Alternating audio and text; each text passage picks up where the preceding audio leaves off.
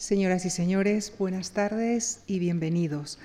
Recibimos esta tarde eh, al autor del libro Otra Cataluña, seis siglos de cultura catalana en castellano, que ha sido la fuente inspiradora de este ciclo de dos sesiones. Damos pues nuestra bienvenida al escritor y periodista cultural Sergio Vilasan Juan, quien el próximo jueves Junto a los periodistas César Coca y Luis Pousa, analizará también los panoramas vasco y gallego. Sergio Vila San Juan es licenciado en Historia por la Universidad Autónoma de Barcelona y amplió posteriormente sus estudios en la Universidad de Boston. Es miembro de la Real Academia de Buenas Letras de Barcelona y actualmente dirige el suplemento Culturas del periódico La Vanguardia. Su trabajo periodístico está reunido parcialmente en el libro Crónicas Culturales. Se ha ocupado del mundo del libro y de la edición en obras como Pasando Página, Autores y Editores en la España Democrática, El Síndrome de Frankfurt o Código Bestseller, al que dedicáramos un ciclo en 2012 en esta misma tribuna. También ha comisariado varias exposiciones y es autor de las novelas Una heredera de Barcelona, Estaba en el aire por la que recibió el premio Nadal y el informe Casabona. Como les comentaba anteriormente, esta tarde viene a hablarnos del tema que trata en su último libro, en el que analiza la cultura catalana en castellano desde el siglo XV hasta la actualidad. Con nuestro profundo agradecimiento les dejo con Sergio Vila San Juan en la conferencia que ha titulado otra Cataluña, de Enrique de Villena a Eduardo Mendoza. Muchísimas gracias.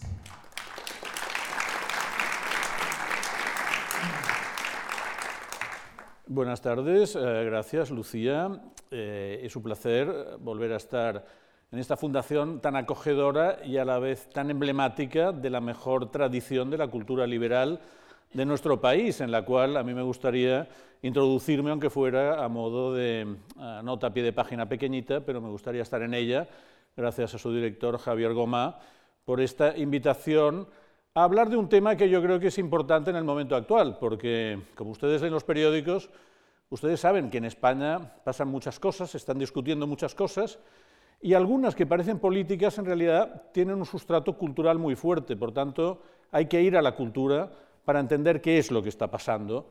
Y uno de estos temas es la mm, conexión de Cataluña con España.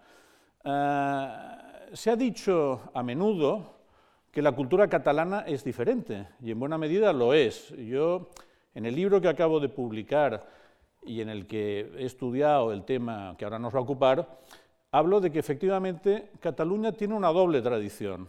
Una es diferente, es la tradición cultural en lengua catalana, que marca, digamos, un, sentido de distancia que enriquece al conjunto de la cultura española desde una perspectiva diferente, pero hay otra tradición que es la común, que es la forma en que Cataluña entra en la cultura española a través de la lengua castellana, a través de una serie de temas y de preocupaciones que la hacen incidir de forma muy directa en esa cultura, y eso no se había estudiado en los últimos 100 años, no se había planteado de una forma conjunta y sistemática qué es lo que yo he intentado hacer y qué es lo que les voy a intentar sintetizar ahora. ¿De qué modo Cataluña, la cultura catalana, quiere entrar directamente en la cultura española, y directamente quiere decir a través del castellano, quiere incidir en ella, hace unas determinadas aportaciones, y esas aportaciones son tan relevantes para la propia Cataluña como para la cultura española. Les adelantaré una cosa, tres puntos claves.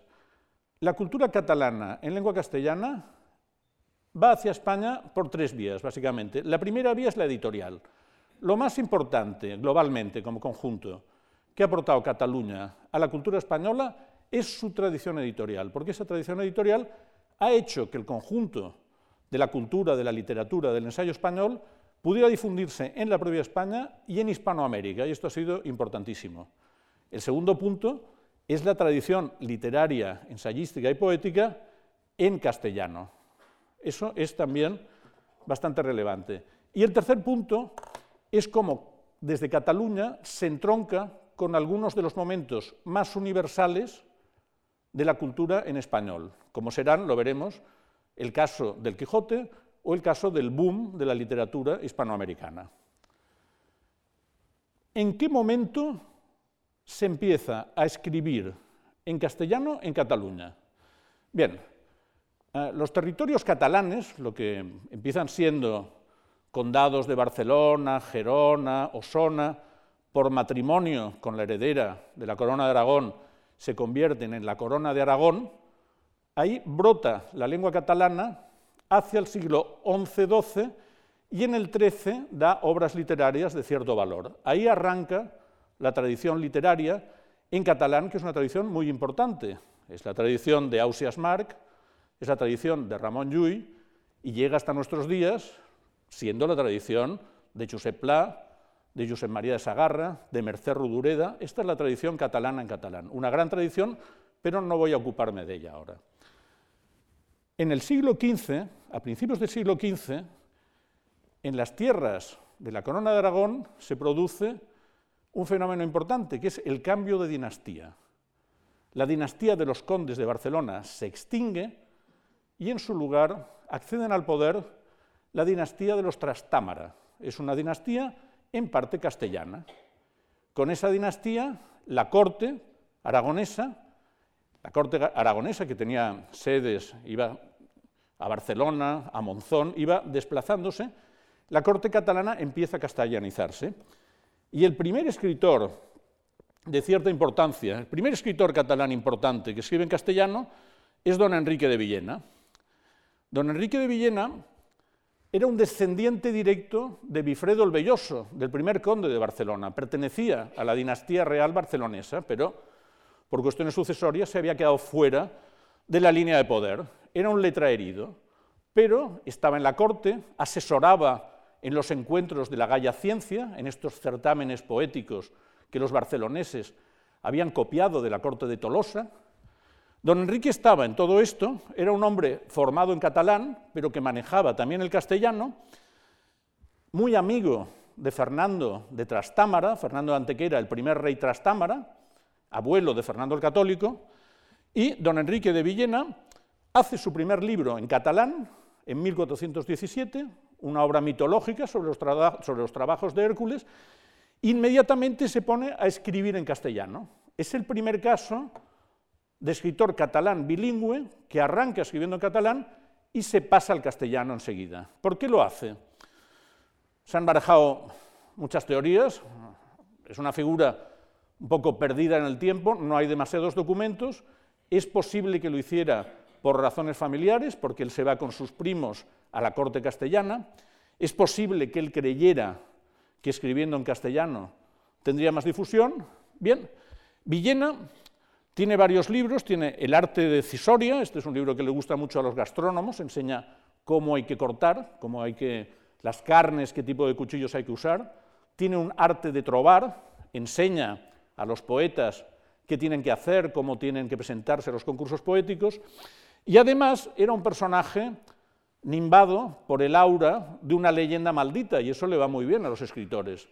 Se consideraba que practicaba artes mágicas, se consideraba que tanteaba la brujería, que hacía cosas extrañas, y cuando murió, el rey ordenó quemar su biblioteca. Se perdieron muchos libros de Enrique de Villena, escritos por él y de los que él poseía, y hoy día está esperando eh, su película, porque es un personaje fascinante, con este mundo nobiliario y a la vez literario y a la vez un poco sulfuroso y diabólico. Enrique de Villena creemos creen los grandes historiadores, cree Martín de Riquer, cree Jordi Rubio, que sería este primer escritor catalán que escribe en castellano, sin que eso indica que la literatura catalana cambie de lengua, porque poco más tarde, ya con la línea en castellano abierta, en Valencia aparecerá Tirán lo Blanc, que es uno de los grandes libros en catalán. Dicho de otra manera, en el siglo XV, en las tierras de habla catalana, en las tierras de la Corona de Aragón se produce una literatura bilingüe. Hay gente que está escribiendo en catalán y muy bien y con mucho éxito, pero también hay gente que lo está haciendo en castellano. De todas formas, para encontrar a un personaje que realmente desde Cataluña y en castellano revoluciona la literatura española, tenemos que irnos a Juan Boscán. Juan Boscán era un hijo de la élite barcelonesa, un caballero, un rat, y entra muy joven, primero al servicio del rey Fernando de Aragón y luego al servicio de la Casa de Alba. Juan Boscán es un poeta cortesano, es un poeta que acompaña a la corte y acompañando a la corte va a parar en 1526 a Granada. ¿Qué hace la corte en Granada? Pues están todos allá porque Carlos I, el emperador, acaba de casarse con la bella y desgraciada, porque morirá joven, Isabel de Portugal. Y está toda la corte, que viene de Sevilla, donde ha tenido lugar el enlace, y están en Granada. Y Boscán, en un día de esa bella primavera granadina, pasea con el embajador italiano, con Andrea Navajero. Y Navajero le dice a Boscán, de quien sabe que es un hombre culto, le dice, vosotros los jóvenes poetas, los jóvenes escritores en este momento tan bello de la historia española, vuestra literatura está un poco acartonada, estáis todavía con el romancero. ¿Por qué no empezáis a probar nuestras fórmulas poéticas, nuestros versos decasílabos, nuestros sonetos, que están moviendo ya la literatura europea, que le están dando este aire humanista que caracterizará, y esto ya lo digo yo porque no lo usa, el Renacimiento. Bien, Boscán hace caso a Navajero y se pone a escribir con las nuevas técnicas poéticas de los italianos. Y no solo eso, sino que además convence a su gran amigo y compañero de las letras cortesanas, Garcilaso de la Vega, para que haga lo mismo. Y así nace el Renacimiento español. Así nace el renacimiento de las letras españolas. Boscán viaja con la corte a través de muchas ciudades españolas y va volviendo de vez en cuando a Barcelona, a Barcelona a la que le canta. Ciudades hay allí de autoridad que alcanzan entre todas gran corona, pero entre esas ciudades, la ciudad que más es de mi gusto es Barcelona. Yo puse en esta toda mi verdad y puse todo el ser de mi persona con todo aquel regalo y lozanía que por tesoro está en mi fantasía. Boscán, tras todos estos viajes por España y por Francia con los duques de Alba, quiere volver a la ciudad y se instala en la ciudad. Y con su mujer, en cierto momento, reciben una noticia tremenda. Garcilaso de la Vega, el gran amigo, ha muerto. Ha muerto en el asalto a Freixús. Garcilaso era un poeta caballero, era un poeta que combatía, era un soldado muere en el asalto a una fortaleza y muere casi inédito. Y Boscán se encuentra que tiene todos los versos del amigo y hace una cosa que se considera uno de los grandes actos de amistad de la historia literaria. Boscán va con su mujer, va a una imprenta de Barcelona, a la imprenta de Carlas Amorós, y ahora hablaremos de la importancia de las empresas, de las imprentas, y Boscán lleva sus poesías, y las de su amigo Garcilaso, aquel Garcilaso a quien tanto habían llorado y del que decía, Garcilaso que al bien siempre aspiraste y siempre con tal fuerza le seguiste, que a pocos pasos que tras él corriste, en todo enteramente le alcanzaste, dime, ¿por qué tras ti no me llevaste cuando de esta mortal tierra partiste? ¿Por qué al subir a lo alto que subiste, acá en esta bajeza me dejaste? Bien, Boscán estaba destrozado por la muerte de su amigo y entonces decide que va a poner en marcha la edición de sus obras, tres volúmenes de sus obras y un cuarto volumen con la obra del amigo. Y entonces, y así es, aparecen las obras de Boscán y algunas de Garcilaso de la Vega repartidas en cuatro libros. Hace el gesto de dar la inmortalidad a su amigo, con el pequeño problema que pocos años más tarde todo el mundo dice que Garcilaso es mejor que Boscán. Al hacerle este gran favor a su amigo, no era consciente que la gran posteridad de Garcilaso acabaría pesando sobre la de Boscán. Y hoy día, el que está en los cánones de la gran literatura española es más Boscán, es más Garcilaso, perdón, que Boscán. Pero en todo caso, entre los dos hacen esta revolución y es desde una imprenta de Barcelona que este libro tan paradigmático del Renacimiento español se pone en marcha. Imprentas de Barcelona. Barcelona es una ciudad de libro. Una de las cosas que la caracterizan es que desde la Edad Media hay lo que se llama hoy el ecosistema del libro. Lectores, editores, impresores, impresores desde el momento en que la imprenta se pone en marcha, hacia 1470, hay bibliotecas, hay coleccionistas, bibliófilos, hay traductores. Barcelona tiene este conjunto de nichos de libro que permiten que la industria del libro funcione. Y eso ocurre, está ya desde la Edad Media y cuando la imprenta se pone a funcionar, esto se multiplica. Con lo cual, en el siglo XV la cosa va viento en popa y en el XVI ya eh, en Barcelona hay muchas imprentas que trabajan para la ciudad, para España y en algunos casos para Europa. Una de ellas es la imprenta de Carlos Amorós, otras son imprentas familiares. Pero las imprentas forman parte del tejido de la ciudad. Barcelona tenía una calle que se llamaba Llibreters, por ejemplo, y rápidamente eh, en Cataluña se ve que es un buen negocio. Con lo cual, hacia 1550, la producción editorial en castellano ya es la primera. O sea, la lengua en la que más libros se editan en Barcelona es en castellano, después en latín y después en catalán. Con lo cual, la tradición editorial barcelonesa en lengua castellana tiene cinco siglos y ha sido ininterrumpida.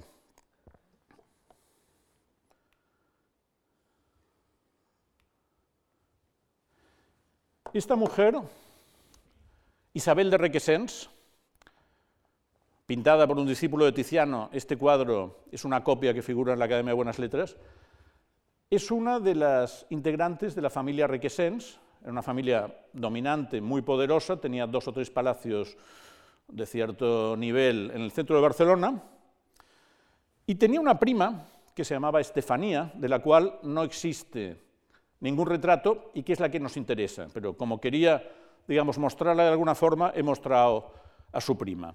Estefanía de Requesens es la gran figura femenina del mundo de las epístolas del siglo XVI.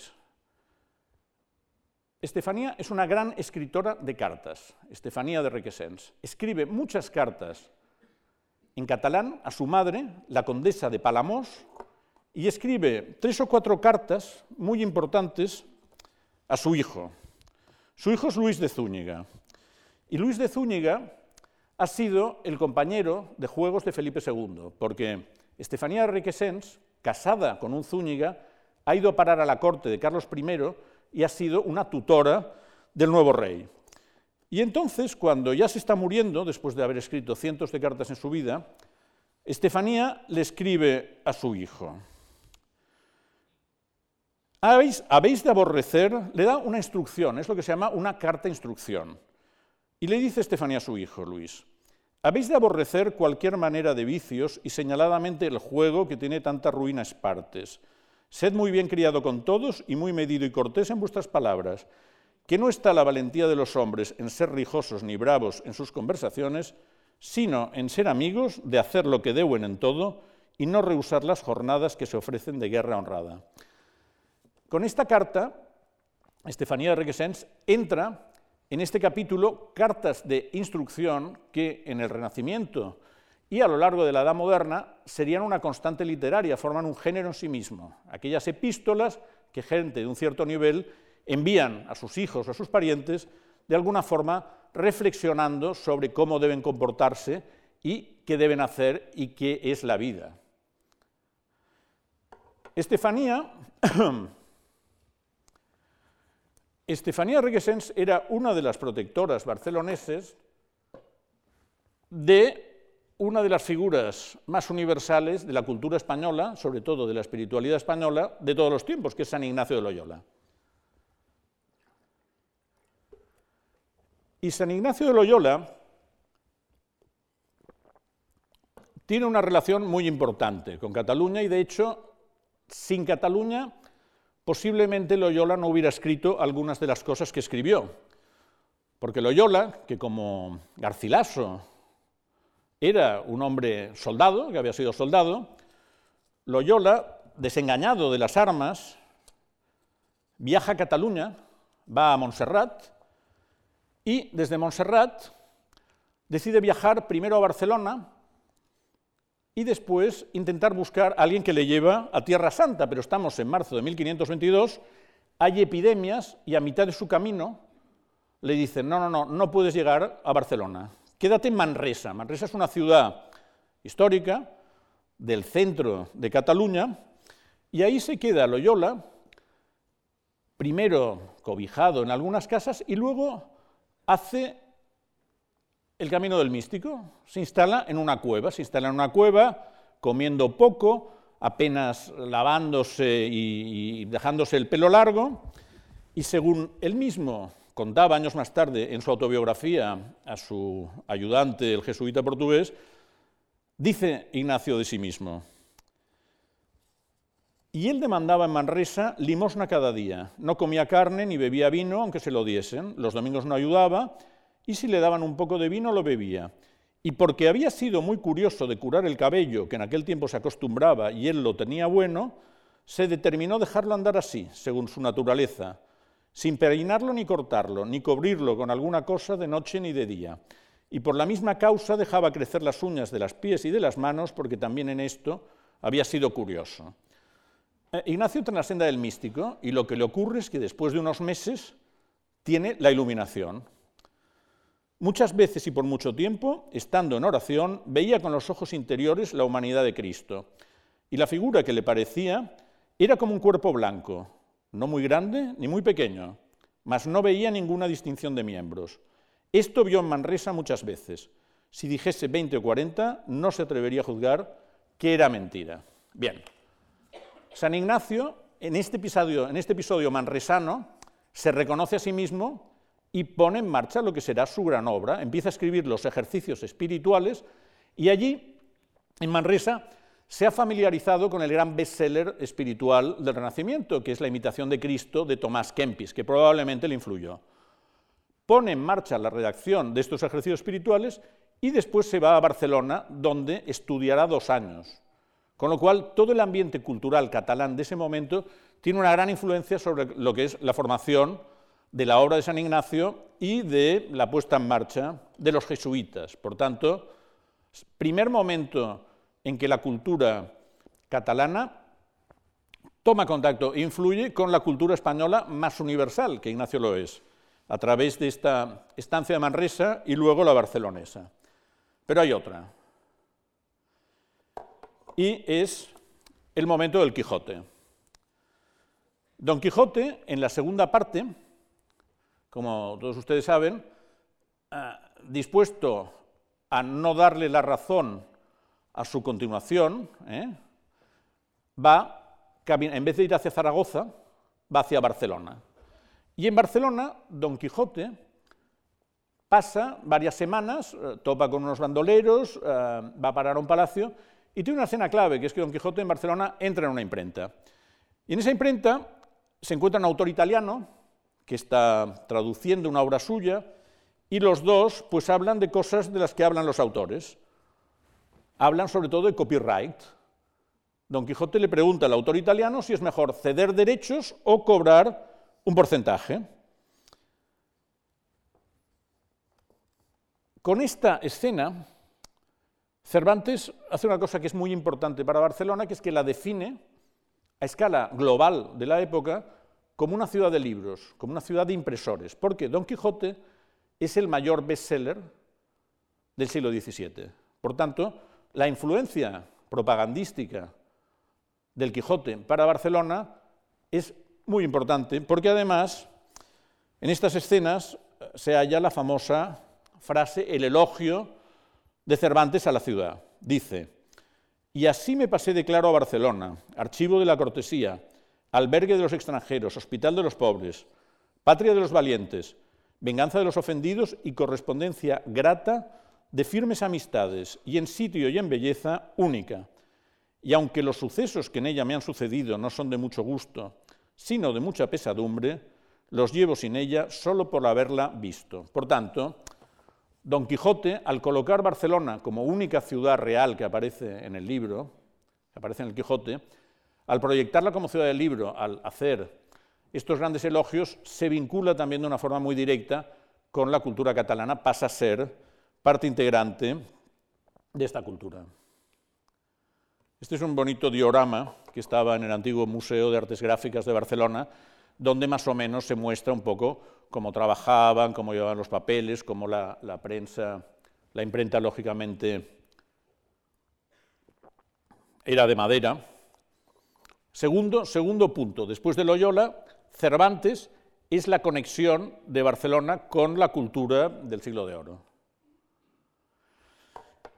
Vamos a, dar un par de saltos, vamos a saltar un par de siglos, porque realmente en, la, segunda mitad del 17 y a lo largo del 18 eh, la cultura catalana no da mucho de sí ni en catalán ni en castellano, es de tono bajo, pero en la segunda mitad del 18 sí que surge un personaje interesante que es don Antonio de Campmany. Campmany era un barcelonés que muy joven se va a repoblar Sierra Morena, forma parte de estos eh, seguidores de Pablo de Olavide que hacen una labor allá, un intento, un experimento social de coger unas, tierras muy desérticas, intentar que allí se crea eh, unas formas de, cultivo y, unos, eh, unas formaciones sociales que funcionan. El experimento fracasa porque Olavide fracasa y Antonio de Campmany se va a Madrid. Y en Madrid, viene a Madrid, y en Madrid Campmany se convierte en un filólogo importante, hace una serie de libros sobre elocuencia que tienen mucho éxito, ¿eh? la elocuencia, el arte de expresarse correctamente, el arte de ser convincente. Son libros que no están mal, aún hoy pueden leerse con provecho. Campmany hace eh, una serie de diccionarios francés-español, él era un gran conocedor de la lengua francesa y de la cultura francesa, y quizá por eso, cuando Napoleón entra en escena, se convierte en un gran antinapoleónico y un gran antifrancés. Pero a efectos de Cataluña, Capmany acepta un encargo de la Junta de Comercio catalana, que es escribir este libro, Las memorias históricas sobre la, la marina, comercio y artes de la antigua ciudad de Barcelona. Este es un libro que lo que hace es recuperar e historiar el pasado marítimo barcelonés, entre los siglos XII, XIII, XIV, XV, Barcelona es casi como una república italiana, es una ciudad con una gran potencia naval que se prolonga a lo largo de todo el Mediterráneo, con unas instituciones, con unas atarazanas, con unos códigos de navegación, unos códigos de comercio, y eso se considera un momento dorado de la sociedad y de la vida catalana. Capmany historia todo eso y da forma, se considera que es el primer gran historiador de las viejas costumbres navales que hay en Europa. Se ha dicho que se antecedió a los ingleses, a los historiadores ingleses que también tocaron estos temas.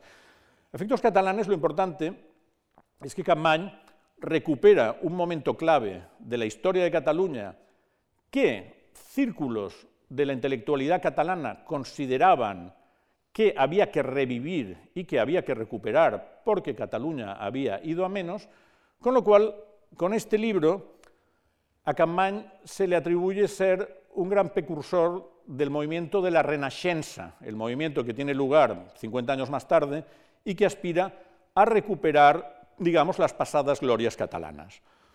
Capmany escribe en castellano, nunca escribió en catalán. Él consideraba que el catalán era, lo dijo textualmente, una lengua muerta, una lengua muerta para la República de las Letras, y él, además, eh, acaba sus días de una forma un poco complicada, porque cuando la invasión napoleónica, él se pone muy en contra y decide irse a Cádiz, y no de cualquier manera, porque según, él mismo contaba en un escrito que yo creo es un poco melodramático y que quizá hay que mirar con pinzas, dice Campany de sí mismo, entran los franceses han entrado en España y él ya era un hombre importante, era secretario de la Real Academia de la Historia aquí en Madrid, censor de, periódicos, director de los archivos catalanes, pero entran los franceses y dice Campmany de sí mismo, todas esas rentas, sueldos y asignaciones las perdió gustoso, huyendo a pie a los 68 años de edad de Madrid, y de la vista y la dominación francesa, con sola la ropa que traía encima en aquel momento, abandonando su casa, sus libros, sus manuscritos y trabajos medio concluidos, sus saberes, sus conveniencias, dice, y ahora, esto, dice, y hasta su mujer y su nuera enfermas que no pudieron seguirles, dejó a su mujer y su nuera enfermas.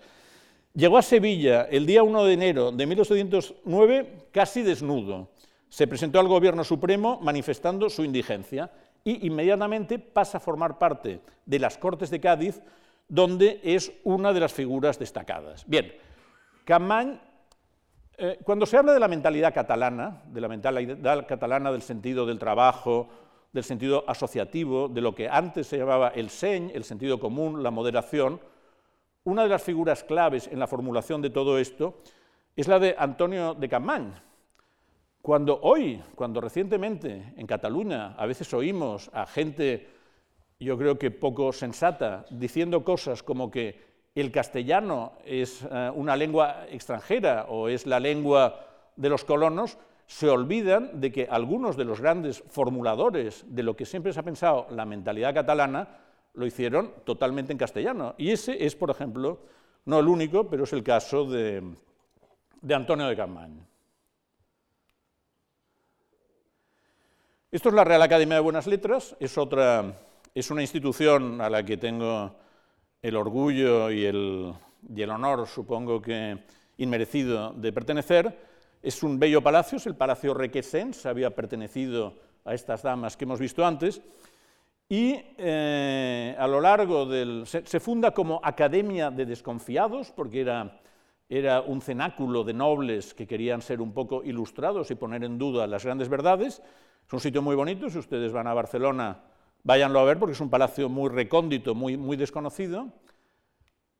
Y esta es la biblioteca, se ve todo esto se fue reformando, era un palacio que estaba en ruinas a principios del siglo XX y gracias sobre todo a su presidente muchos años, Martín de Riquer, se fue, se fue reconstruyendo y hoy tiene una de las mejores bibliotecas especializadas de Cataluña porque tiene la biblioteca del propio Martín de Riquer, la biblioteca de Guillermo Díaz Plaja, más la biblioteca de todos los humanistas catalanes que han pertenecido a esta academia y ahí he trabajado para encontrar todo esto. Bien, la Real Academia de Buenas Letras es una de las instituciones que ha trabajado mucho en el campo del humanismo y eh, su obra publicada a lo largo del XVIII, a lo largo del siglo XVIII, es básicamente en castellano.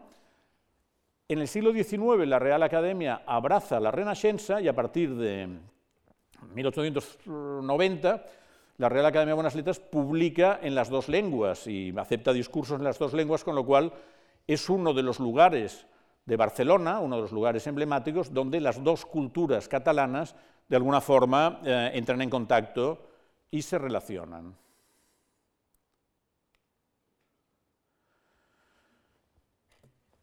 Ahora vamos a parar a un grupo de gente importantísima. en la Barcelona de la primera mitad del 19 coinciden un grupo de amigos que son eh, gente leída, son humanistas y sobre todo yo creo que en España son los primeros que entienden cómo funciona lo que hoy llamamos la industria cultural. ¿eh? La industria cultural en el sentido de eh, la forma de dar divulgación a la creación cultural a través de técnicas y sistemas de distribución modernos. Es un grupo de gente que hace investigación o hace creación, pero en todo momento tiene muy a la vista lo que es el mundo de, las editoriales y de los periódicos. Y en eso tiene una visión tremendamente moderna de la sociedad que les hace comparables a lo que estaba pasando en Francia e Inglaterra, ¿eh? el concepto de industria cultural, y, eh, en fin, mayoritariamente trabajan en castellano hasta que en cierto momento algunos se pasan al catalán. Eh, Carlos Buenaventura Aribau, es un tipo fascinante porque es un joven, un self-made man que con 20 años ya está haciendo mil trabajos, eh, es poeta, ayuda en imprentas, da clases y había estudiado retórica y filosofía, había estudiado elocuencia con los libros de Antonio de y había estudiado una cosa que demuestra su modernidad y que estaba en alza. Había estudiado taquigrafía e incluso le gustó tanto que dedicó unos versos, que son los únicos que yo conozco ever, eh, dedicados a la taquigrafía, que dicen lo siguiente. ¿Qué nueva fuerza del decir humano el raudo curso detener podría? exclamó la razón, y no fue en vano. Dijo, y de la veloz taquigrafía apareció la voladora mano, y eterna es la razón desde aquel día. Bien, esto lo escribía Carlos Buenaventura Aribau antes de convertirse en lo que los ingleses llaman un importante civil servant. Fue un, fue un alto funcionario en Barcelona, en la Junta de Comercio, en la Diputación de Lérida, y vino a Madrid a trabajar para un financiero catalán que dirigía la Casa de Comercio y que se llamaba el Marqués de Repisa. En, Barcelona, en Madrid, viviendo en Madrid, llevado por la nostalgia y también posiblemente por el deseo de adular a su jefe, el marqués de Repisa, Aribau escribe un poema que se considera que es el primer poema moderno en catalán, como mínimo, de una cierta importancia. Es un poema que publicó el periódico El Vapor y se llama, se bautizó como La Patria Trovas, pero es conocido como A la Patria, y es el poema fundacional del renacimiento de la literatura en catalán. Y dice así, en Cataluña lo conoce todo el mundo, dice, Adeu-siau, turons, per sempre adeu-siau, o serres desiguals que allí en la pàtria mia, dels núvols e del cel, de lluny vos distinguia, por lo repòs etern, per lo color més blau. En Llemosí, Llemosí és el català antigu, en Llemosí sonà lo meu primer baixit, quan del mugró matern la dolça llet bevia. En Llemosí el Senyor pregava cada dia i càntics i emocins somiava cada nit. A la pàtria. És un poema que lanza la añoranza sobre la tierra natal y sobre el idioma con el que Aribao se entendía con su madre. Este poema tiene muchísimo impacto y a partir de aquí eh, se dispara la escuela literaria en catalán tras tres siglos en los cuales el castellano había sido la lengua central en Cataluña. Pero Aribau no, solo hizo eso. Aribau es uno de los personajes de la Cataluña del 19 en los que se aprecia lo que un historiador ha llamado el doble patriotismo. Gente que se considera profundamente catalana y que quiere reverdecer las viejas glorias de la Cataluña medieval, pero a la vez son, se creen profundamente españoles y quieren contribuir a la consolidación de la cultura española del XIX. Tanto es así que Aribau, en Madrid, después de haber hecho este poema que relanza la literatura en catalán, junto con su amigo de infancia Manuel Rivadeneira, pone en marcha una de las grandes empresas editoriales de la España del XIX, que es la Biblioteca de Clásicos Españoles. En ese momento no había ninguna colección que pusiera al alcance del interesado en ediciones moderadamente críticas el canon de la gran literatura española, y me refiero a Cervantes, Lope de Vega, Calderón, etc. Aribau, con su amigo Rivadeneira, ponen en marcha esta colección. La Biblioteca de Clásicos Españoles, los abuelos de muchos de los aquí presentes aún la tendrían en sus casas. Es una colección que llega a todas las bibliotecas cultas de España y a muchas de Hispanoamérica y es uno de los elementos, de alguna forma, aglutinadores de lo que es la cultura hispánica del XIX. Esto lo pone en marcha el mismo señor que ha lanzado el renacimiento de la literatura en catalán, con lo cual eh, lo que puede considerarse es que ambas tendencias son perfectamente compatibles. Hay otro personaje hay otro personaje, amigo de Aribau. Ahora vamos a entrar... Hay otro personaje, amigo de Aribau, que también es tremendamente influyente en Barcelona, en Madrid, en el mundo periodístico y en el mundo editorial, que es Jaime Balmes. Balmes hoy está bastante olvidado. Fue un sacerdote de Vic. La gente ya no lee sus libros, excepto en círculos muy acotados, pero Balmes es el mayor bestseller español del siglo, XIX, según Hipólito Escolar, que es el gran historiador de la edición. Era un hombre mm, que sus libros fácilmente llegaban a tener 30 y 40 ediciones. Balmes es un cristiano moderado, que está tan en contra del fundamentalismo apocalíptico de algunos papas, como del ateísmo racional o racionalista que en aquella época eh, se posiciona muy fuerte en Francia e Italia. Con lo cual, los libros de Balmes van en dos vías. Por un lado, algunos están dedicados a mostrar el catolicismo comparado con el protestantismo, lo que tiene de bueno uno y lo que le falla a otro. Hace unos libros un poco de, teología aplicada, pero luego hace también algún libro que es como de espiritualidad cotidiana. Y en este campo, su obra más famosa se llama El Criterio. El Criterio es un libro que no ha dejado de reeditarse. Funcionó muchísimo, estaba también en todas las casas y es un libro que hoy día puede leerse. Yo lo releí para hacer este trabajo. Yo creo que es un poco el padre de la autoayuda. O sea, Balmes se adelanta a Dale Carnegie en 100 años, porque el criterio lo que plantea es que en esta vida tenemos que actuar con sensatez, con sentido común, ser amables, escuchar a la gente, comportarnos con moderación. Si nos viene un hijo o un adolescente a preguntar cosas hay que hacerle caso, hay que ponerles pruebas para ver qué tipo de carreras quieren hacer. El criterio de Jaime Balmes. Bien, Balmes, otro catalán, catalanista muy moderado porque nunca escribió en catalán, muere joven, como algunos de estos compañeros suyos, porque es la época de la tisis, y la tisis se lleva a mucha gente, Balmes muere con menos de 40 años habiendo publicado miles de páginas. Balmes es un catalán que escribe en castellano tremendamente influyente porque en Madrid monta periódicos, intenta mediar entre carlistas e isabelinos y es una figura clave a la que yo creo que pronto volverá a llegar su momento. Hace poco un ensayista que a mí me gusta mucho, se llama Gregorio Luria, publica un libro que se llama La imaginación conservadora, donde de alguna forma recupera la tradición conservadora española y dice, bueno, uno de los puntos más claves al que hay, al que, hay que volver una y otra vez es a Balmes por esta filosofía del sentido común, que se considera muy catalana y parte de un autor catalán que lo escribió todo en castellano.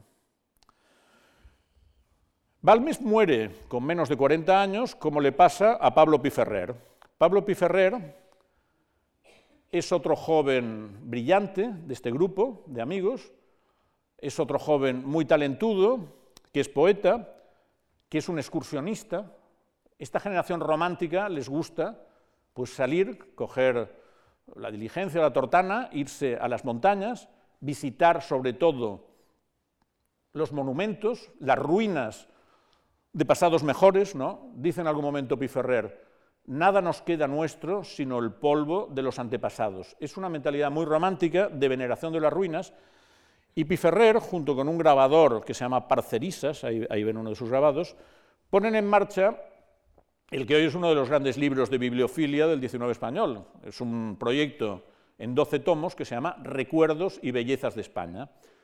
Piferrer y luego la gente que le siguió, porque él murió joven, y Parcerisas van recorriendo España, van recorriendo las viejas catedrales, las tumbas, los panteones, muchos en ruinas, y en un estilo romántico característico, van haciendo la apología de ese mundo romántico perdido y de un sentimiento de la cultura española que tiene la idea de la recuperación. De nuevo encontramos un catalán que entra en la cultura española con un sentido romántico de recuperación de las viejas glorias y que considera perfectamente compatible la ah, revisión del pasado catalán en clave mítica con la revisión del pasado español en clave también proyectiva. ¿no? Hemos de recuperar todo esto para volver a subir, para tirar para adelante.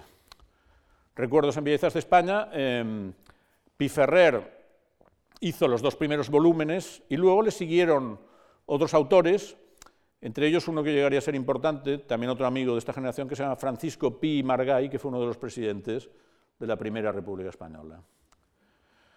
El grupo de Balmes, de Piferrer, del propio Pimargay, como les decía, tienen una cosa muy moderna que es la comprensión de lo que es la industria cultural. Son escritores y un escritor necesita difusión. Y no solo necesita editoriales, sino que también necesita el medio moderno por antonomasia, el medio que le gustaba a Honore de Balzac, la prensa, y encuentran el diario que les va a ir bien a todos, que es el Diario de Barcelona. El Diario de Barcelona arranca en 1792, pero a lo largo del siglo XIX se configura como el gran medio prescriptor de la clase dirigente catalana. El Diario de Barcelona está tremendamente influido por Balmes, porque sus propietarios, la familia Brusi, tenían mucha confianza a Balmes, le habían editado obras, de hecho, son, al morir Balmes ellos se convierten en una especie de albacea, y ese sentimiento, ese pensamiento de catolicismo moderado, no confrontativo, muy aplicado a la vida diaria, que Balmes postula en sus libros, impregna a lo largo de su larga trayectoria, porque durará dos siglos, impregna las páginas del Diario de Barcelona. El Diario de Barcelona se convierte en el gran órgano de pensar de la burguesía catalana desde el sentido monárquico. Balmes creía que la monarquía, Balmes creía que la monarquía y la, religión católica eran los dos grandes articuladores de la sociedad española. el diario de Barcelona lo sigue, es un diario monárquico, es un diario católico moderado, es un diario burgués que da eh, crédito siempre da apoyo a las operaciones mercantiles y comerciales de la burguesía catalana, pero también es un diario muy poroso y muy abierto a todas las nuevas firmas, con lo cual las principales figuras de la nueva generación pasan por allí. Tiene la ventaja, el diario de Barcelona, de contar con un, director carismático, que es este señor que ven aquí, Juan Mañé Flaquer, que había sido un protegido de Pablo Piferrer, Pablo Piferrer lo había colocado, y Mañé era tan prescriptor que había una anécdota que se contaba por Barcelona, dos ciudadanos barceloneses se encuentran por la calle, por la Rambla Cataluña, un día cualquiera, y uno le pregunta al otro, ¿qué piensa usted del nuevo gobierno? Y el segundo le dice, el domingo Mañé me dirá lo que tengo que pensar. El domingo Mañé tenía unos faldones en el diario cada domingo y ahí impartía doctrina y la clase dirigente barcelonesa le seguía bastante al pie de la letra. El diario de Barcelona domina política intelectualmente el XIX, pero pierde el siglo XX, porque el siglo XX ese papel lo tendrá otro diario, que es La Vanguardia, que nace un siglo después se consolida a fin de siglo atrayendo a, todas las firmas del modernismo catalán, que es, un, que es un movimiento en auge, Santiago Rusiñol, Ramón Casas, y con la Primera Guerra Mundial la vanguardia tiene el buen sentido de enviar corresponsales a los dos lados de conflicto. Y entonces la vanguardia, también con una serie de directores carismáticos, el más importante antes de la guerra sea el famoso Gaciel Agustí Calvet, la vanguardia recoge la herencia del diario de Barcelona en el sentido de ser un diario moderado, de ser un diario de orden, pero a la vez ser un diario crítico, que tiene la capacidad de atraer a las firmas emergentes, y la vanguardia es el medio catalán eh, más importante. Estoy haciendo un poco el spot, yo trabajo en la vanguardia y mi abuelo ya trabajaba, con lo cual tengo, una deuda de cariño, pero aparte es la verdad, la vanguardia ha sido varias veces a lo largo del siglo XX el diario más vendido en toda España, ¿eh? no en Cataluña, sino en toda España. Pero de alguna forma la vanguardia recoge del diario de Barcelona esta idea de que eh, son diarios que no pretenden indicar con mucha, con mucha, con demasiado énfasis a la sociedad dónde debe ir, sino más bien hacerse eco de lo que la sociedad está haciendo y mantener siempre un sentido de, moderación y de atención a la cultura. Esta es la, redacción modernista de la vanguardia en la calle Pelayo, en, los locales.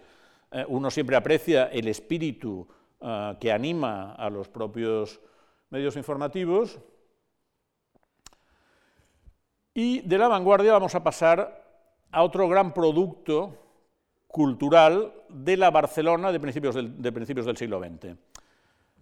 Todos ustedes reconocen esto, es la enciclopedia Espasa, en unos armarios bibliotecas que se fabricaban especialmente para ellos. O sea, la espasa, La Casa Espasa, además de su enciclopedia, fabricaba el mobiliario que la cogía, porque la Espasa, que pone en marcha un editor de Lérida llamado José Espasa en la Barcelona de 1905, y que llegará a ser la gran enciclopedia española, la enciclopedia emblemática con más de 100.000 páginas publicadas, más de 70 volúmenes, eso es hijo de la agitación intelectual de la Barcelona y de la España de 1905, que es un momento en que todavía se está viviendo la crisis del 98, la crisis de la pérdida de las colonias, pero en el mundo industrial barcelonés una serie de grandes editoriales han dado un paso adelante en el mundo de la edición y hemos pasado de los talleres familiares de imprenta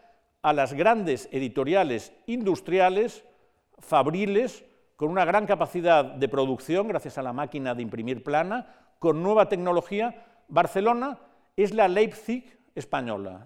Leipzig era la ciudad alemana donde, que lideraba el mundo editorial alemán y lo lideraba por tecnología y por capacidad de producción. Barcelona instala la Casa Espasa, la Casa Salvat, la Casa Montaner y Simón, la Casa Henrik, son grandes, grandes editoriales que hacen proyectos enciclopédicos con mucha fuerza que se distribuyen por toda España y se distribuyen también por Hispanoamérica. Esto es una, típica, una típica litografía a color de, los interiores de la espasa. A ver, la, espasa hasta que Internet la convirtió en obsoleta, y estoy hablando de 20 años, todavía seguía siendo la última referencia en muchos hogares. Esta era la redacción, ¿eh? el, editor Espasa había, dispuesto una redacción de aquella época, con mesas, escribía a pluma, con muchos... Él, había, él se había inspirado en las grandes enciclopedias alemanas, que eran muy serias y funcionaban muy bien, y La Espasa es la primera gran enciclopedia española que se hace muy en serio, muy profesionalmente, ah, a veces también, digamos, como cortaban y pegaban, a veces también había cosas que no iban muy allá, pero en general es un proyecto importante. Estamos hablando de escritores catalanes que han escrito en castellano. Y escritores catalanes que han escrito en castellano encontramos de todo. Encontramos de izquierdas, de derechas, catalanistas, españolistas. Pero uno de los escritores catalanes que escribiendo en castellano han tenido más éxito fue don Eduardo Marquina. Marquina, hijo de aragoneses, había nacido en Barcelona y se había criado en los ámbitos catalanistas.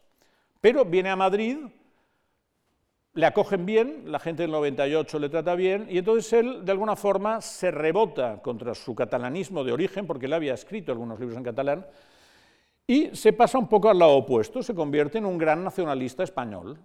Y Marquina hace, entre 1905 y la Guerra Civil Española, hace una serie de obras donde encuentra lo que hoy llamaríamos un nicho, que es el teatro nacional patriótico en verso, sobre grandes capítulos de la historia imperial española. Y el más famoso es En Flandes se ha puesto el sol, que narra, en verso, narra la relación entre un capitán de los tercios de Flandes, es un, abuelo del, capitán Alatriste, y, y, una señora de Brabante, de, eh, lo que hoy, de, lo que hoy, es el mundo flamenco, y eso, y eso al capitán le, genera muchos trastornos. Estas fotos tan bonitas, pues son muy bonitas, es de un montaje que hizo Tamayo en los años 60. Eh, Marquina se convierte en un cantor nostálgico del Imperio Español con versos como este. Por España y el que quiera defenderla, honrado muera, y el que traidor la abandone, ni en tierra santo cobijo, ni una cruz en sus despojos, ni las manos de un buen hijo para cerrarle los ojos. ¿eh? A los antipatriotas, ni agua. Era muy radical. Marquina, en la guerra civil, eh, ya se imaginan ustedes dónde fue a parar, porque Franco le admiraba mucho. Franco había ah, seguido los dramas de Marquina. Marquina hace unos versos donde habla de Franco como el nuevo Cid campeador y ah, eh, una vez acabada la guerra, Franco decide mandarle de embajador cultural por una serie de países, por Hispanoamérica, y lo manda también a Estados Unidos. Y en Estados Unidos está Marquina en el año 45 está en un hotel porque está dando unas conferencias, tiene oposición, los republicanos le chillan, pero está en el hotel, creo que era el Waldorf, y le da un ataque al corazón y se muere. Entonces, repatrian el cadáver y Franco dice, este hombre ha muerto en acto de servicio, de servicio a la patria, con lo cual se le van a rendir exequias con honores de general con mando en plaza. Y así se hace. Y es el único escritor del que yo tengo noticia que haya recibido un funeral de este nivel. Pero al igual que teníamos gente en la derecha mm, más militante, también la teníamos en la izquierda. Esta es una mujer muy importante, fue la primera mujer ministra que hubo en España, es Federica Montseny y era una anarquista catalana. El mundo anarquista catalán de los años, del primer tercio del siglo, es muy interesante, es muy importante. Hay dos ramas. Hay una rama muy inquietante, que es la rama violenta, los que se llamaban la acción directa, que eran partidarios de ir a tiros, pero hay una rama que es eh, pacifista, tolstoyana, eh, esperantista, que es, una tradición cultural muy rica, muy interesante y muy humanista, a la que pertenecía Federica Montseny. Esta tradición anarquista catalana culta del primer tercio del siglo se expresa mayoritariamente en castellano. Surge el, padre, de alguna forma, de toda esta tradición, sería, lo hemos mencionado antes, Francisco Pi y Margall, un escritor y político catalán de izquierdas del 19 que llega a ser presidente de la República Española, de la Primera República, dura muy poco porque se va, porque tienen líos, se le revelan todos los cantones. Hay otro elemento intermedio que es Francisco Ferrer y Guardia, que es un pedagogo muy revolucionario, fusilado tras la Semana Trágica, y a esta línea se suma pues, gente como Federica Montseny, que con sus padres ponen en marcha una colección de novelas ácratas, de novelas ácratas de kiosco, de novelas baratas, de bolsillo, que vendían más de 100.000 ejemplares. Y la propia Federica Montseny es una autora muy interesante que hacía novelas más o menos autobiográficas. Una de ellas se llama La Indomable, la escribió con 20 años, y es una historia de lo que hoy llamaríamos empoderamiento, de afirmación femenina en los años 20 de una mujer joven criada en un ambiente de izquierda sácrata que decide que ella no quiere someterse a un marido ni dejar de trabajar, sino que quiere realizarse profesionalmente, realizarse humanamente y hacer su vida. Yo creo que el mensaje de Federica Montseny conecta mucho con, los tiempos actuales y es un personaje interesante que tristemente, eh, al meterse en política, donde llegó a cargos muy altos, dejó de escribir, pero quedan algunas novelas suyas muy interesantes. Al acabar la guerra fue al exilio, vivió en Toulouse y volvió a Cataluña años después. Monse, hemos ido a parar a la guerra, era inevitable, y tras la guerra, tras la guerra eh, pasó una cosa que es importante, que es que Franco, o de alguna forma las, fuerzas eh, del nuevo régimen, eh, o prohíben o de alguna forma limitan mucho el uso del catalán en la esfera pública. En la esfera pública quiere decir en la educación, donde se había extendido mucho, en los medios de información y parcialmente en el teatro y en la edición. O sea, hay una política muy represiva del franquismo contra la lengua catalana, lo cual es en parte también, yo creo, eh, responsable de que luego el nacionalismo se radicalizara ¿eh? en, este, en este terreno, pero eso existe. Mientras, por un lado, digamos, los vencidos, los republicanos, el catalanismo vencido, se ve muy sometido a muchas cortapisas, bueno, hay una cultura de los vencedores en la Barcelona de los años 40. Y esa cultura llega a ser de alta calidad y es muy influyente en la España de esa época. A través de la revista Destino, que habían fundado falangistas catalanes en Burgos durante la Guerra Civil, se consolidan una serie de autores que tienen mucho éxito, y uno de ellos es Ignacio Agustí, que era un escritor que venía del catalanismo, que luego se hace monárquico, que fue director de Destino, que no se llevaba bien con los falangistas, con lo cual se tuvo que ir a Suiza, y en Suiza escribe Mariona Rebull. Mariona Rebull es una novela sobre una joven rica catalana, un poco casquivana, que tiene un asunto adúltero con un amigo del marido, y su marido, el, Joaquín Rius, se convierte un poco en el símbolo del burgués catalán, trabajador, poco imaginativo y gris, al cual la señora le engaña con el amigo simpático. Pero la señora muere en la famosa bomba del liceo y el marido recoge su cadáver y se la lleva para que nadie sepa lo que ha ocurrido y en una escena muy famosa eh, Joaquín baja con el cadáver de ella porque ya estaba en el palco del amante, baja y en la caída se le desgarra el collar, de perlas y las perlas de Mariona Rebuy caen por las escaleras del liceo. Esta es una escena muy bonita de la novela y una de las escenas más bellas y más típicas de esta película que hizo José Luis Sáenz Heredia con Blanca de Silos y con Tomás Blanco. ¿eh? Eh, Mariona Rebuy. Cuando apareció Mariona Rebuy, Azorín dijo, por fin tenemos un novelista, y publicada en 1943 es el primer bestseller novelístico de la posguerra española. Este es otro bestseller, pero muy diferente. Esta señora es Carmen Laforet, era una jovencita de veintipocos años que se, presenta, sin conocer a nadie, al primer premio Nadal convocado por la revista Destino, precisamente, convocado por Ignacio Agustí, convocado por el escritor del que acabamos de oír hablar. Pero su novela es muy diferente a Mariona Rebuy, que es una, Rebuy era una novela costumbrista sobre la vieja burguesía catalana. Carmen Laforet escribe Nada, que es una novela existencialista sobre una joven de 20 años en una ciudad de posguerra donde todo el mundo es desgraciado. Carmen Laforet se convierte pues, también en una figura legendaria de las, guerras, de las letras españolas, es mujer, es joven y con su novela Nada arrasa y crea de alguna forma eh, escuela es el único caso comparable a Camilo José Cela de, de alguna forma, una irrupción a todo trapo en el panorama difícil de la literatura española.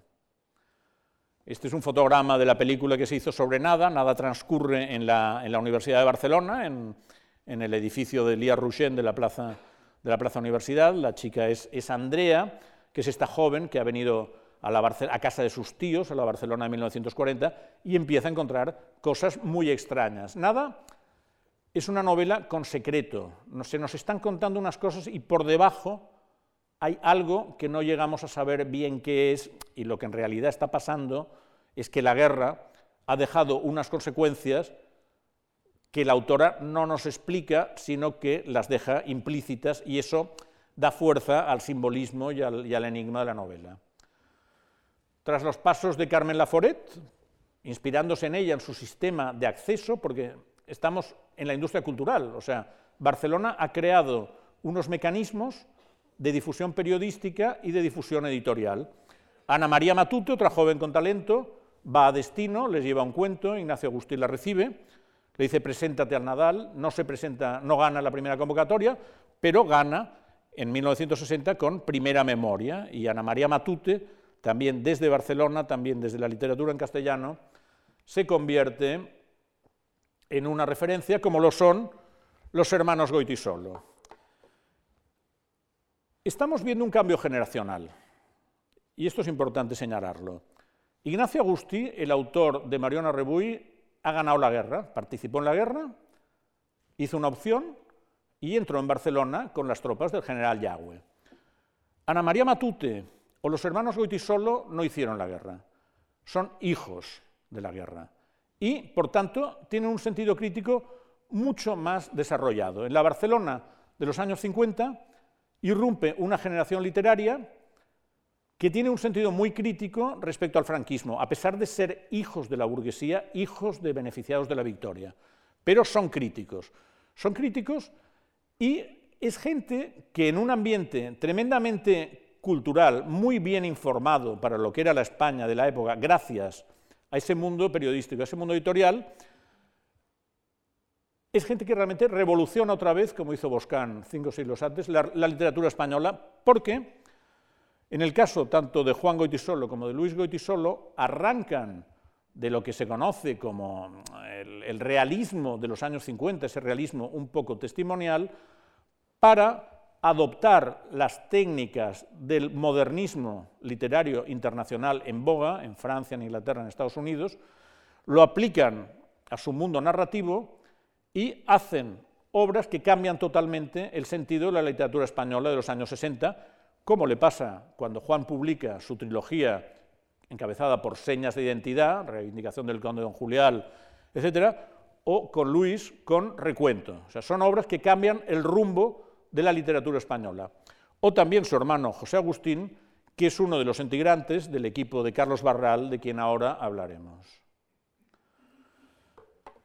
En esta Barcelona de la posguerra aparece también la voz del emigrante. En los años 50, cientos de miles de migrantes de toda España, sobre todo del sur, llegan a una Barcelona que está en pleno proceso de desarrollo fabril, porque se ha instalado la SEAT, se han instalado muchas empresas y en Barcelona hay trabajo. En, esa, España aún asolada por la guerra, aún asolada por las consecuencias de la guerra, eh, Cataluña ha tenido un reverdecimiento industrial y hay trabajo, y llegan a Barcelona eh, gente a trabajar de toda España.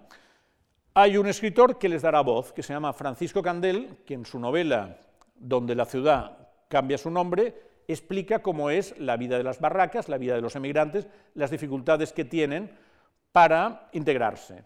Pero Candel, que este sí es un realista testimonialista, usa en su novela nombres verdaderos de sus amigos, de sus amigos del barrio de las casas baratas, que unos participan en unos asesinatos, otros han hecho un robo, otros se han peleado en la familia, en fin, ha pasado de todo, y Candel lo explica, con lo cual, cuando sale el libro, sus vecinos le quieren linchar y se monta un lío fenomenal en el barrio de Casas Baratas, hasta el punto de que tiene que intervenir el gobernador civil y tienen que proteger a Candel porque le quieren matar y además le están empezando a poner pleitos. Se monta un gran lío y Candel hará otro libro que se llama Dios, la que se armó, que explica todo lo que pasó cuando publicó su novela, eh, que efectivamente es de estos momentos en que literatura y realidad tocan. En la Barcelona de posguerra hay una fábrica de sueños modestos, que es la editorial Bruguera. Llegó a ser la editorial más grande del mundo, trabajaban cerca de 2.000 personas y cada semana publicaban decenas de libros baratos, libros de kiosco, libros del oeste, como los de Marcial La Fuente Estefanía, novela rosa, tebeos, pulgarcitos, fue bueno, el gran alimento sentimental de niños y niños y niños de la posguerra. Creó incluso una tipología, como es el dibujante Vázquez, que era el autor de de las hermanas Gilda y de Anacleto, agente secreto, era un hombre que no pagaba nunca, era el gran moroso, y se convirtió en una leyenda y hace poco se hizo una película. Eh, la editorial Bruguera es realmente un hito de, este mundo editorial ¿eh? en, su, en su sustrato más popular. Y por contrapeso a este sustrato tan popular, en ese momento tenemos también la máxima sofisticación cultural, que es Jaime Gil de Viedma. Eh, si Bruguera, con las novelas del oeste, la novela rosa, eh, llega, digamos, a todos los públicos con eh, esta capacidad de sintetizar la sentimentalidad y el humor, Jaime Gil de Viedma, probablemente el poeta español más influyente del último medio siglo, es la sofisticación máxima, es un hombre de muy buena familia, de la alta burguesía, formado en Inglaterra, muy familiarizado con la altísima cultura, eh, que habla muy bien inglés, ha leído a Oden, un hombre atormentado, complicado, es, eh, un hombre, es un gay en la Barcelona de los años 50, tiene problemas con la familia, su, poesía deja traslucir su vida, pero no de forma explícita, sino de alguna forma siempre con implícitos, y además escribe unos ensayos que son consideraciones eh, de alta literatura de mucho nivel. ¿no? Por tanto, esta Barcelona de los años 50 y 60 es muy interesante porque es un gran laboratorio de experimentación cultural, porque están los estratos más altos, los estratos más altos de la alta cultura. Gil de Viedma eh, le pasa un poco, yo creo, como a Machado, que es, un, poeta que siendo muy elaborado y, muy culto, tiene la capacidad ah, de ser muy comprensible. En la Barcelona de estos años 50 y 60 hay, por un lado, una elaboración de altísima cultura y, por otro lado, una gran capacidad de manejar la industria cultural a su nivel más popular. Esto lo veremos, por ejemplo, en el terreno de la sofisticación. Jaime Gil de Viedma era muy amigo de Carlos Barral, un editor importante que lleva Barral Editores, que renueva la literatura con su premio Biblioteca Breve, al cual ganan una serie de gente importante, luego veremos algunos, pero fijémonos un momento en esta cubierta, porque creo que es muy significativa de, este momento.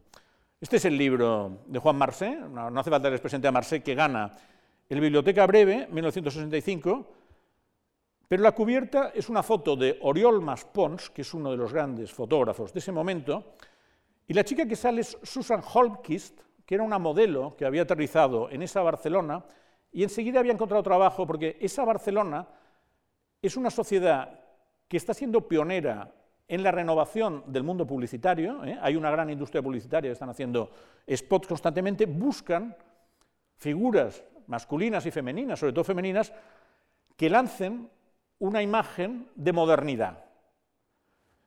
La publicidad y la fotografía de esta época es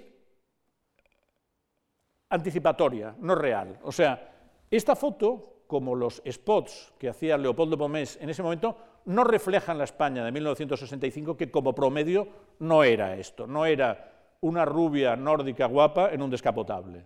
Como máximo era una familia numerosa en un 600 con el botijo todavía, ¿eh? y con Alfredo Holanda por algún lado.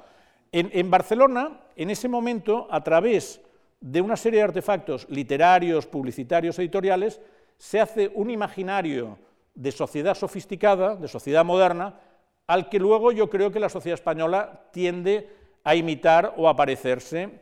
Y eso se hace con un equipo de fotógrafos muy bueno, con una serie, bueno, esto de, de modelos, de gente de la publicidad, de gente del mundo, y todo eso tiene que ver también con la cultura en castellano de ese momento que ejemplifica Marseille y ejemplifica sobre todo el boom. La Barcelona de los 60 proyecta al mundo sobre todo a la gran generación de autores sudamericanos que ponen patas arriba la literatura en español. Y lo hace Barcelona porque el primero en ser premiado, que lo ven el último de la fila de la izquierda, que es don Mario Vargas Llosa, recibe el premio Biblioteca Breve tres años antes que Marseille, con la ciudad de los perros siendo un chaval de 26 años.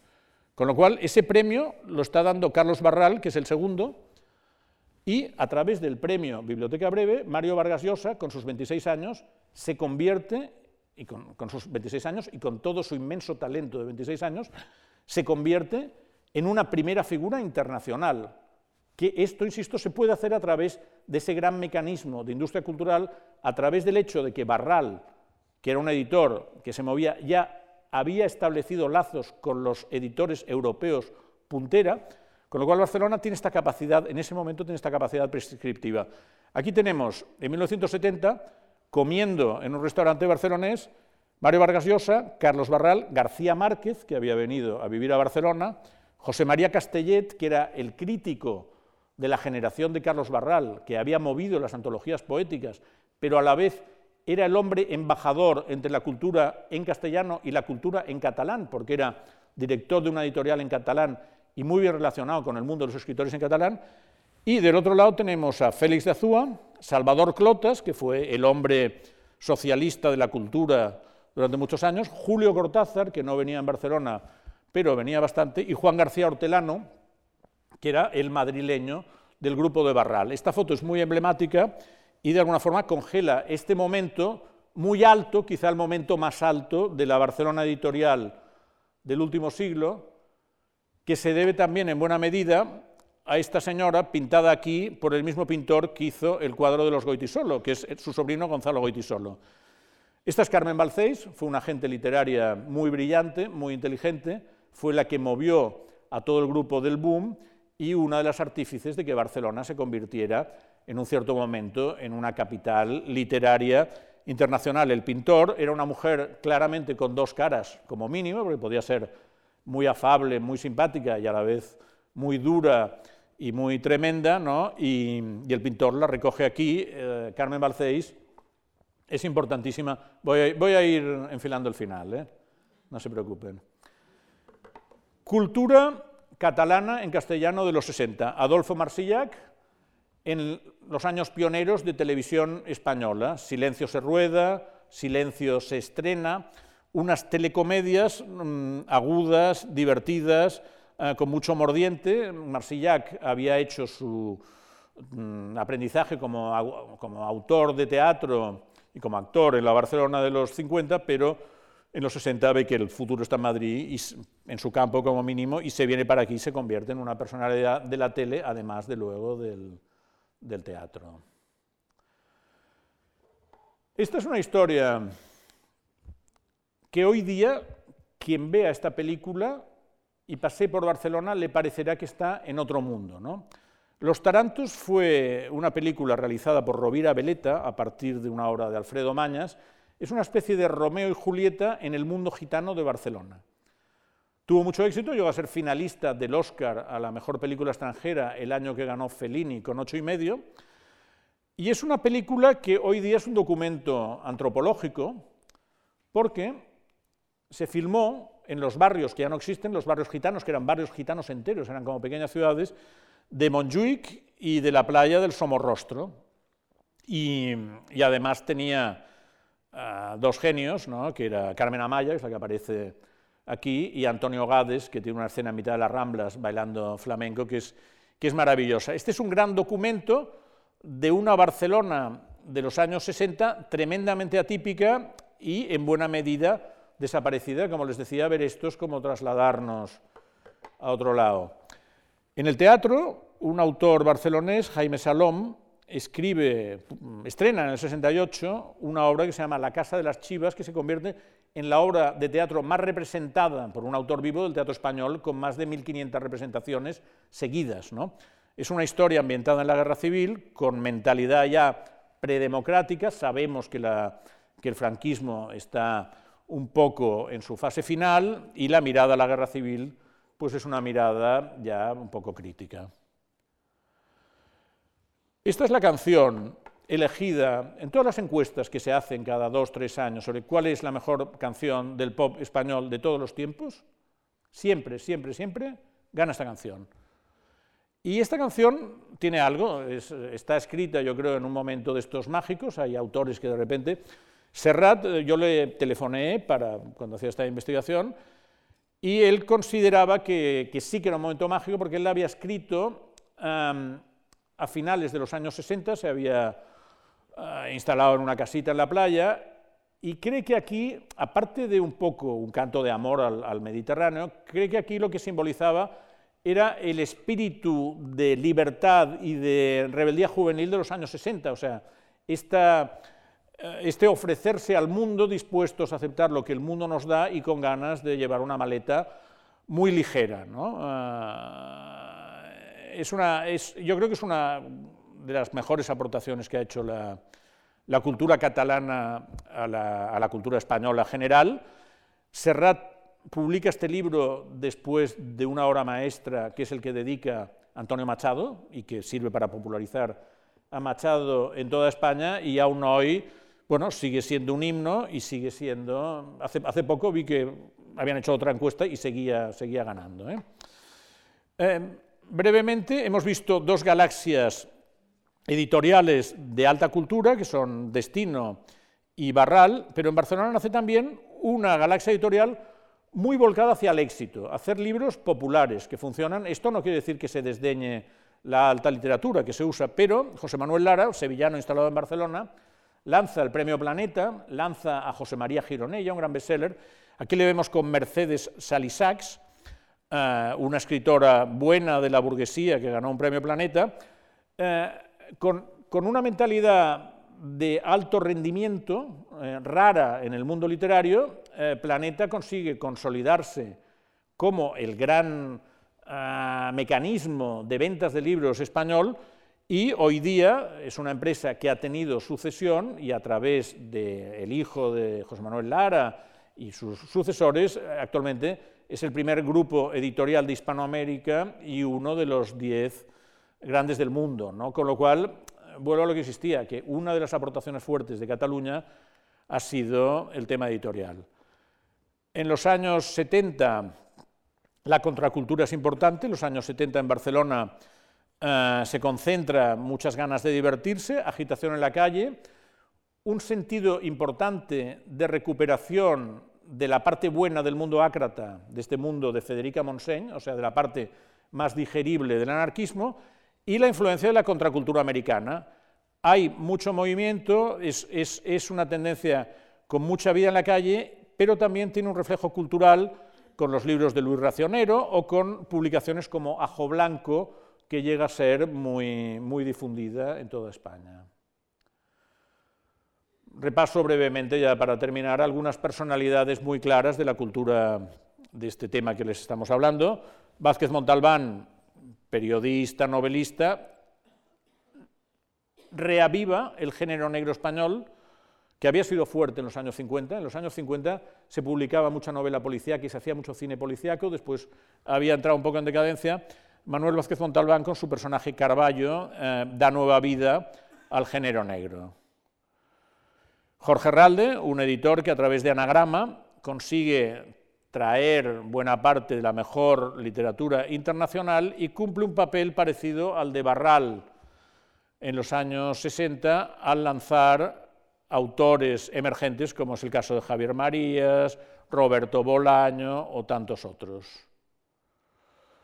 Mendoza, el barcelonés Eduardo Mendoza, en cierto momento se le considera el autor más representativo de la transición, porque con su novela La verdad sobre el caso Savolta y algunas que le siguen, rompe con el vanguardismo un poco difícil de la generación anterior, me refiero, por ejemplo, a los Goitisolo, las novelas vanguardistas de Juan y Luis Goitisolo son novelas difíciles, son novelas exigentes para el lector, el lector tiene que querer meterse.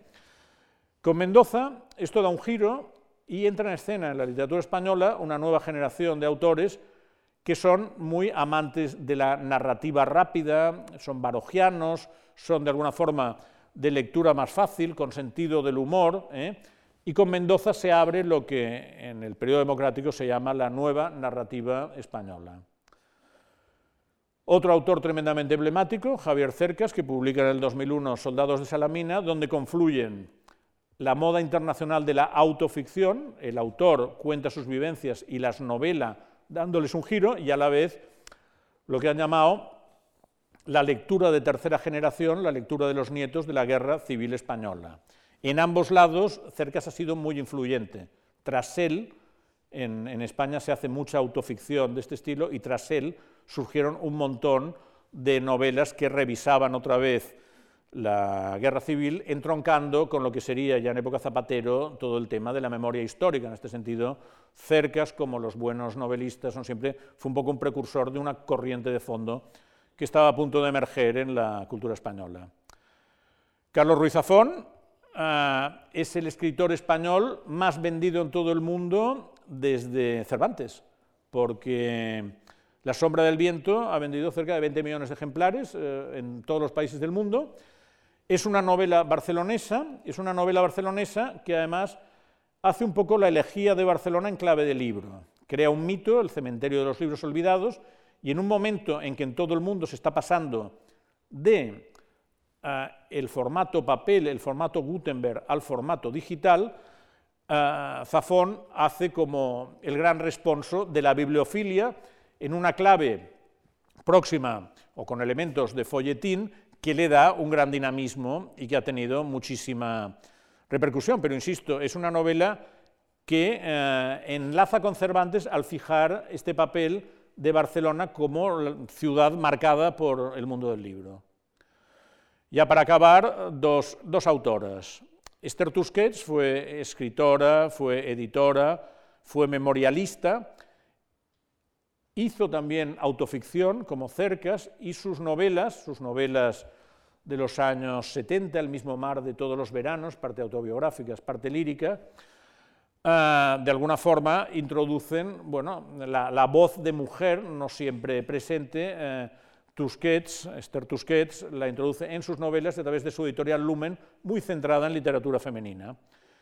Y su hija, Milena Busquets, en una novela que ha escrito, que se llama También esto pasará, no solo reconstruye la figura de la madre, sino que reconstruye el mundo cultural de la madre y es una novela que también ha sido rápidamente eh, captada por los grandes agentes y editores españoles y se ha traducido en 20 letras y es de alguna forma el último fenómeno de la literatura barcelonesa. Eh, con esto concluyo, bueno, este es el libro de donde saco lo que les he contado, eh, con esto concluyo el paseo. La, idea clave es, en Cataluña hay dos tradiciones culturales, se alimentan mutuamente, las dos son importantes, las dos son enriquecedoras para la cultura española, pero desde luego la tradición cultural catalana en castellano ni es un meteorito que aparece de vez en cuando, sino que es una realidad histórica con seis siglos y ha sido importante para Cataluña y muy relevante para la cultura española. Muchas gracias.